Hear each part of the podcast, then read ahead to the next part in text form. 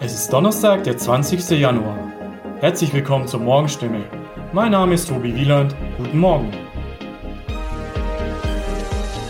Und das sind heute unsere Themen aus der Region. Wie Covid-Patienten in Kliniken in die Statistik eingehen. Heilbronn setzt auf autonom fahrende Kleinbusse. Übernahme des Zuganbieters Abellio in Baden-Württemberg rechtskräftig.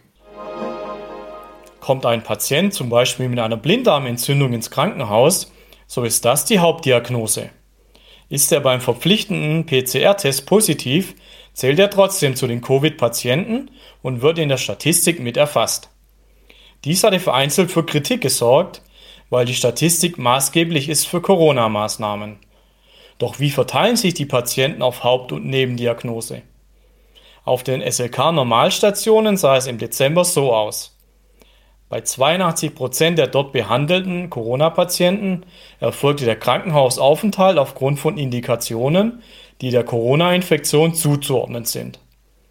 Bei den restlichen 18 Prozent der Dezember-Patienten war die Ursache des Aufenthalts eine andere. Auf den Intensivstationen ist die Lage noch eindeutiger. Nahezu alle bei SLK behandelten Corona-Intensivpatienten waren und sind ursächlich wegen der Corona-Infektion in intensivmedizinischer Behandlung. Im Klinikalltag ist die Unterscheidung ohnehin unerheblich, denn die Schutz- und Hygienemaßnahmen müssen bei allen positiv getesteten Patienten eingehalten werden. Autonom fahrende Kleinbusse sind schon bald Realität in Heilbronn. Ab Anfang Juni sollen zwei von ihnen mit je sechs Sitzplätzen auf einer Route von der Experimenta zum Heilbronner Hauptbahnhof verkehren. Die erste Probefahrt verlief kürzlich erfolgsversprechend, berichtet Professor Raul Zöllner, Prorektor an der Hochschule Heilbronn. Bei der Probefahrt war der Kleinbus allerdings nicht allzu zügig unterwegs. Mit seinen 5 kmh sorgt er neben ungläubigen Blicken bei den Passanten auch für ein paar genervte Verkehrsteilnehmer. Demnächst soll die nächste Probefahrt stattfinden. Beim offiziellen Start im Juni sollen die Kleinbusse dann übrigens mit 20 km/h unterwegs sein. Die Übernahme des in große Finanzschwierigkeiten geratenen Zuganbieters Abellio Rail Baden-Württemberg durch die landeseigene Südwestdeutsche Landesverkehrs GmbH oder kurz SWEG ist rechtskräftig.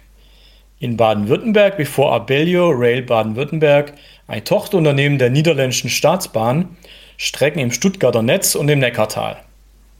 Zum Jahresende 2021 war damit Schluss und die landeseigene SWEG sprang ein, um einen Zusammenbruch des Betriebs zu verhindern.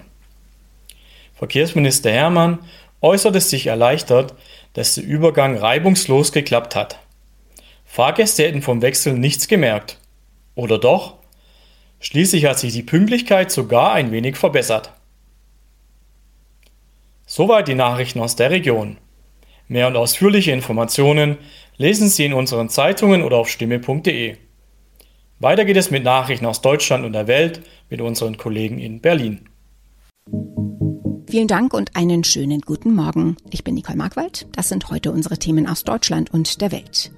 In Deutschland wird sie diskutiert. In Österreich wird heute über eine Impfpflicht abgestimmt. Ukraine-Konflikt. US-Außenminister Anthony Blinken trifft Annalena Baerbock in Berlin. Und US-Präsident Joe Biden. Bilanz nach dem ersten Jahr im Amt. Die Corona-Infektionszahlen in Deutschland schießen immer weiter in die Höhe. Gestern wurden erstmals mehr als 100.000 Neuinfektionen gemeldet. Laut Gesundheitsminister Karl Lauterbach ist die Spitze jedoch noch lange nicht erreicht. Er rechnet bis Mitte Februar mit mehreren hunderttausend Corona-Neuinfektionen am Tag. Das sagte er in der ZDF-Sendung Markus Lanz. Clemens Kurt berichtet. Die von Omikron ausgelöste Welle spiegelt sich noch nicht auf den Intensivstationen wider. Das kann sich aber nach Ansicht von Lauterbach rasch ändern, denn anders als zum Beispiel Großbritannien habe Deutschland eine hohe Zahl von Ungeimpften bei den Älteren und die sind anfällig für schwere Verläufe. Sorge bereiten zudem die knapper werdenden PCR-Tests. Vorrang sollen deshalb Beschäftigte in sensiblen Gesundheitseinrichtungen bekommen. Mit der Impfpflicht beschäftigt sich heute die SPD-Fraktion. Sie will sich für eine zügige Entscheidung im Bundestag stark machen. In Deutschland wird noch diskutiert. In Österreich stimmt das Parlament heute über die Einführung einer Corona-Impfpflicht ab. Es zeichnet sich eine breite Mehrheit ab. Der Gesetzentwurf wird sowohl von den regierenden Konservativen und Grünen als auch von oppositionellen Sozialdemokraten und Liberalen unterstützt. Matthias Röder berichtet aus Wien. Wie genau sieht der Entwurf aus? Für wen kommt die Impfpflicht und ab wann? Die Impfpflicht soll ab Anfang Februar gelten, und zwar für alle ab 18 Jahren. Ausnahmen gelten für Schwangere und Menschen, die aus medizinischen Gründen nicht geimpft werden dürfen. Wer dafür eine Bescheinigung braucht, muss sich an spezielle Ärzte wenden. Ziel ist es, die Auswirkungen künftiger Corona-Wellen zu minimieren und Lockdowns zu vermeiden. Wie genau soll das umgesetzt und kontrolliert werden? Die Kontrollen werden ab Mitte März erfolgen, und zwar erstmal nur stichprobenhaft. Die Polizei soll zum Beispiel bei ihren Einsätzen auch den Impfstatus kontrollieren.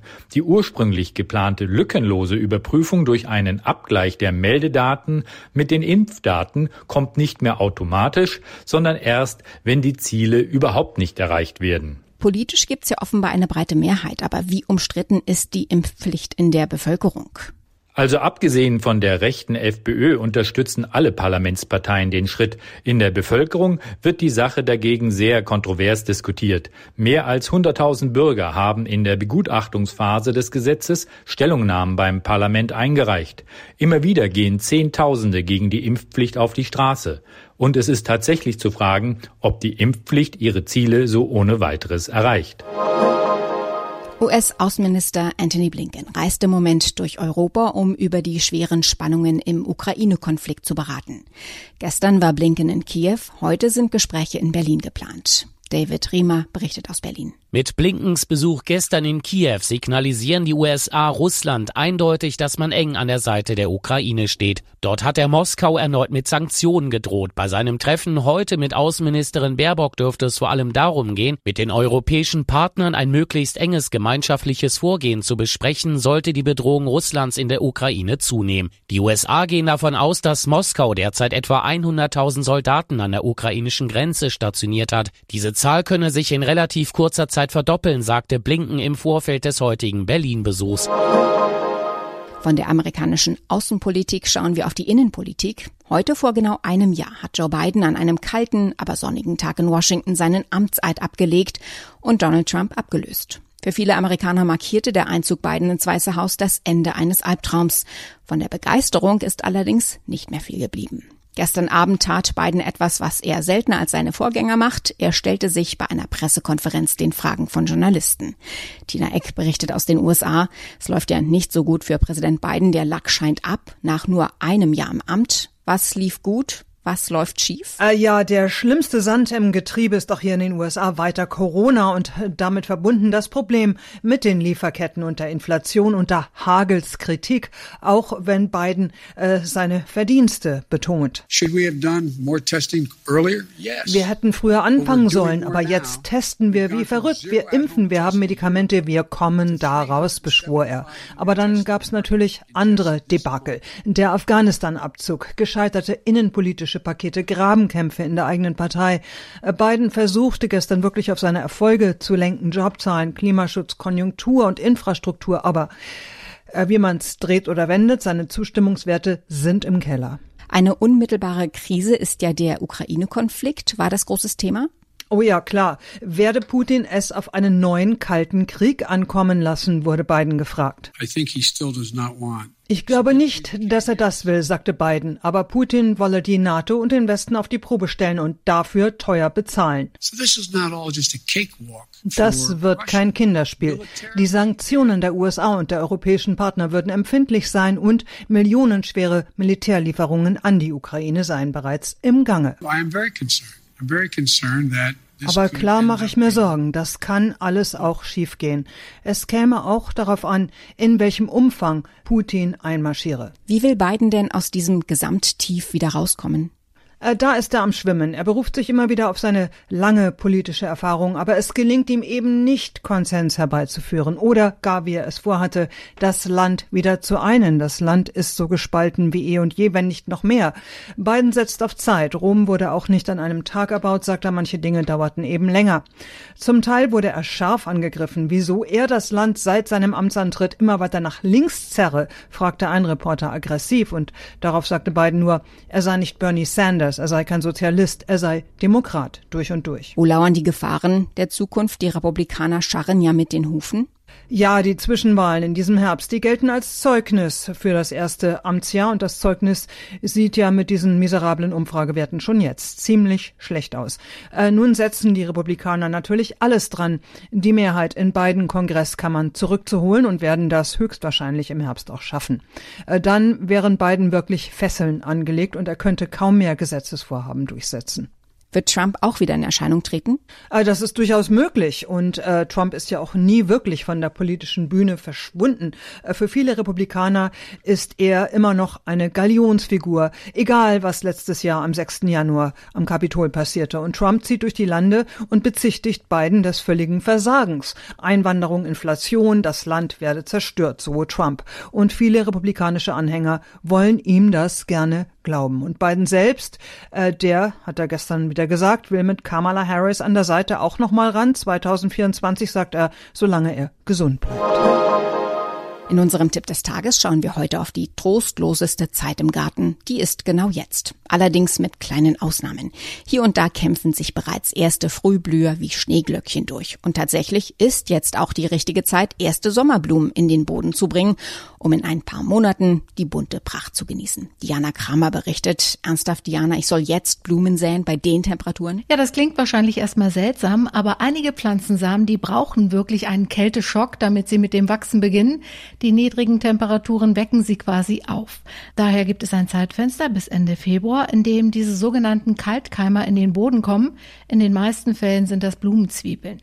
Findet man in den meisten Läden, auch in Supermärkten und Discountern gerade da, wo bis vor kurzem noch Weihnachtssterne und andere Weihnachtsdeko stand. Welche Pflanzen sind denn Kaltkeimer? Da zählen viele beliebte Sommerblumen dazu, zum Beispiel Eisenhut, Phlox, Frauenmantel, aber auch das Buschwindröschen oder die Pfingstrose, die mag ich ja besonders.